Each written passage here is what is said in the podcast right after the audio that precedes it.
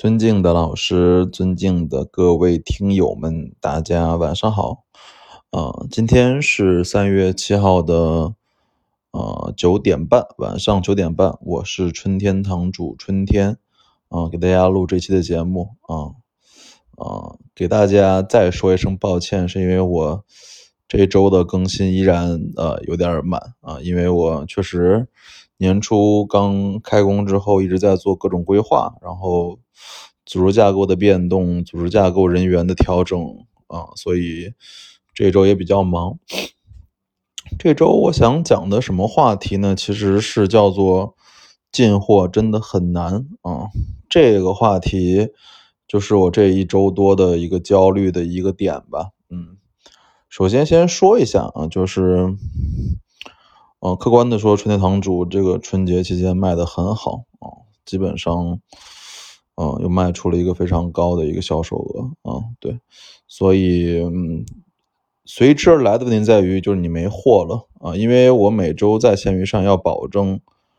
两次的更新啊，周三、周六两次的更新，所以起码要求你要有不断的货物更新。虽然你有很多存货啊，但是你也要不断进货才能满足这么高频率的一个更新的情况，而为了。能做到你这个一周两更，一个月八更，等于说是八件新品的上架。反正你每天看的瓷器应该超过了一千件啊，差不多这么个值啊。然后这一周我其实特别的焦虑，为什么？就是因为我一直从春节开始到今天吧，到三月我都没有买到特别好的东西，因为。海外的拍卖没有开，国内的一线又在过节，国内拍卖也没有开，所以导致我这快一个多月没买到特别好的东西，所以这就是我一个作为古董商的一个一个纠结的地方吧，就是发现货很难买了啊，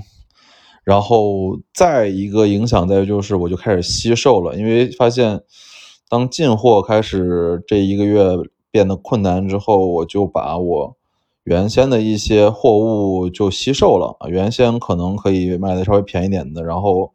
因为进货很难，所以我就稍稍的坚持了底线，就是不高不高于这个价，我是一定不卖的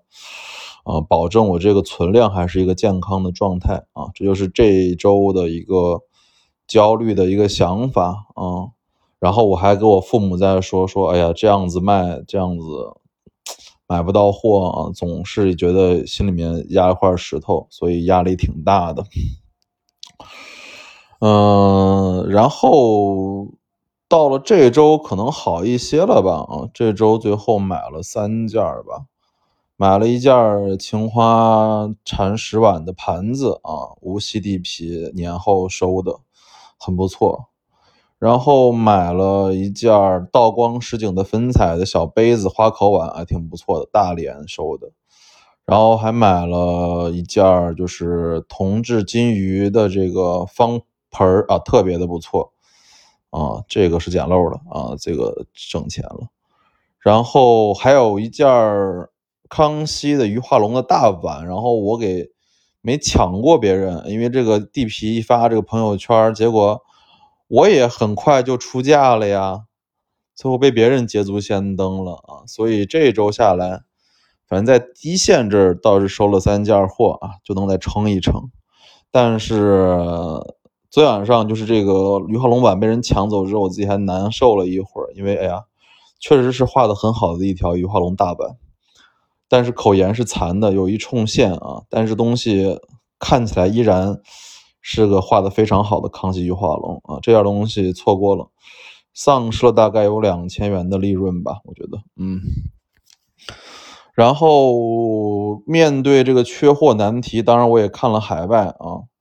这一周的海外其实开了一家这个 Grazio 的这个拍卖啊，这个是我常常年关注的一家奥地利拍卖行啊，相当的不错，相当的不错。但是因为现在疫情的原因，其实我海外买的很少，因为寄回来很麻烦，非常麻烦。我去年四月份在纽约佳士得买的东西，然后十一月份在苏富比、在保险丝买东西，到今天还在香港，所以海外这儿我虽然还在进，但是我他妈确实觉得到太难了啊！大量的货物都滞留在香港，这对我来说也不是一件好事儿。大概总价值五十多万，差不多吧啊，东西在香港，然后在我一个在就在我的这个就是帮我做理财的这个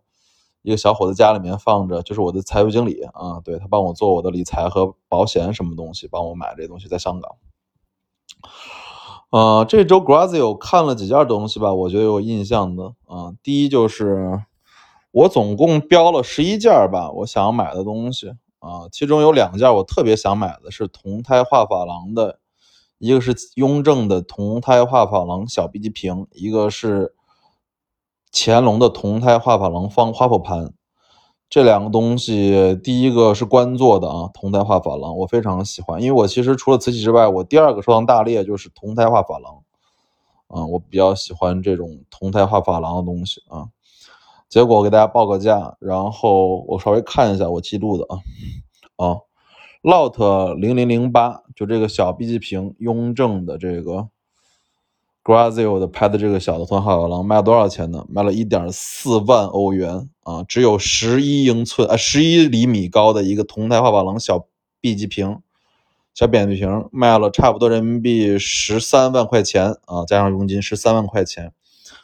这个我我他妈的太贵了，我我当然觉得它也就是行价卖了，就是我觉得我买没啥利润罢了。到零零零九的这个是一个非常大，二十八厘米的一个铜胎画珐琅大盘。最后落锤是八千欧元，铜胎画珐琅西洋人物景的啊，所以其实可以看到，就是这种铜胎画珐琅精品的价格其实是国外是非常高的。所以其实我最近在国内倒收了不少好的铜胎画珐琅啊，因为我在这个山西呀、无锡呀收了很多这种铜胎画珐琅的小件儿。但是因为国内这个市场不火，所以卖的很便宜，五百四百块钱一个卖给我。然后我让那个工匠做了那种相关的，就是相框和盒子啊，准备送拍了。把那个八个一凑一对儿，八个凑一对儿的人物的、山水的、西厢记的、三国演义的都凑一起送拍。我估计毛利率百分之二百、三百是吧？是铁有的。就是我送拍之后。这四个我觉得能挣出两三倍的钱，对，所以铜胎画珐琅是一个国内地皮看不上，但是拍卖市场上倒挺红火的品种，这块儿其实大家可以关注一下，我觉得是有点行情的啊，但是要喜欢铜胎画珐琅，因为铜胎画珐琅挺容易掉铜胎的，掉掉那个珐琅彩的，这就是一个关键的词啊。然后再讲讲这个这次 Grazio 看的东西，瓷器我就不讲了。瓷器我看的所有东西都没有买，因为都挺贵的，而且主要在于不是贵，在于难运输，所以我买的动力不大。我宁可在国内等三月二号、三月十几号中贸开了，或者说这个泰丰开了，我就再去买点进点货啊。在国外买，因为成本主要在于时间成本太长了，所以我就欲望不是很强。就讲两件吧，就是我这次 Grazio 看的东西中，我特别想买的两件啊，是这个春宫画啊，春宫画。对，其实我自己是一个蛮喜欢春宫题材的收藏者吧，啊，其实我自己收藏过，呃，春宫的很多东西啊，比如说瓷器，比如说铜胎画珐琅啊，这次这个是画，嗯。然后他这个画为什么春宫画我会觉得这两幅比较好啊？他这个题材是这个红尘题材啊，就是青楼女子，应该就是主题是青楼女子和这个顾客之间这种故事的题材，所以画的我感觉活泼大胆啊，更加的外露泼辣啊，勇敢前卫一些啊。这些图我估计还不能上传到这个喜马拉雅上，所以我就不上传了。但是我就说这次。铜胎画就是这个春宫画两幅我没买到，最后落锤分别是三千欧和两千七百欧，等于单幅的价格差不多在人民币两万不到的左右啊，就这么个情况。然后今天的主题不是讲的是进货难吗？然后我再讲讲吧，收一收，说为什么会进货难。嗯，我爸说说，呃，全网啊，或者说全世界这么多东西，你们觉得进货很难？因为你的进货和普通收藏者的进货是很不一样的，角度完全不一样。你春天在进的货，并不是说真货啊，这个是最基本要求。你要求是又真，又稀少，又好卖，利润又高啊，这要四点都满足东西，你刷一天也刷不出一个啊。这就是古玩商为什么说眼力值钱，在于就是说辨真假之外，后面有大量的其他工作，既要真，又要好卖，又要稀少，又要对吧？细路。所以就是最后还能挣到很多钱，这东西进货可需要门道啊！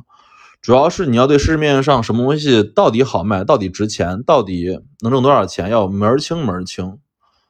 啊！这又在衍生说，就为什么很多新手的收藏者或者说藏家容易吃亏，原因在于，呃，我可以这么说吧，就是所有玩古董的人说水深的原因，都是因为他们在入门期就被坑了钱啊。入门期或者新手期是整个一个人在古玩这个投资或者说收藏中最容易吃亏的地方啊，这个是没法避免的。就包括我自己在入门时也吃了很多亏，所以相对于我觉得老鸟，就是已经经历过多年的买卖的这种古玩行家或者卖家来说，后面吃亏很少了，因为货都行清行清的啊，只有捡漏的事儿了。吃亏的事儿就变得越来越少，但是你一入门的时候，因为你自己知识不够、储备不够、能量不够，所以你可能很多东西值人民币一万的，他卖你两万、三万，你都觉得也是真的呀，对吧？因为你不知道行情和价格罢了。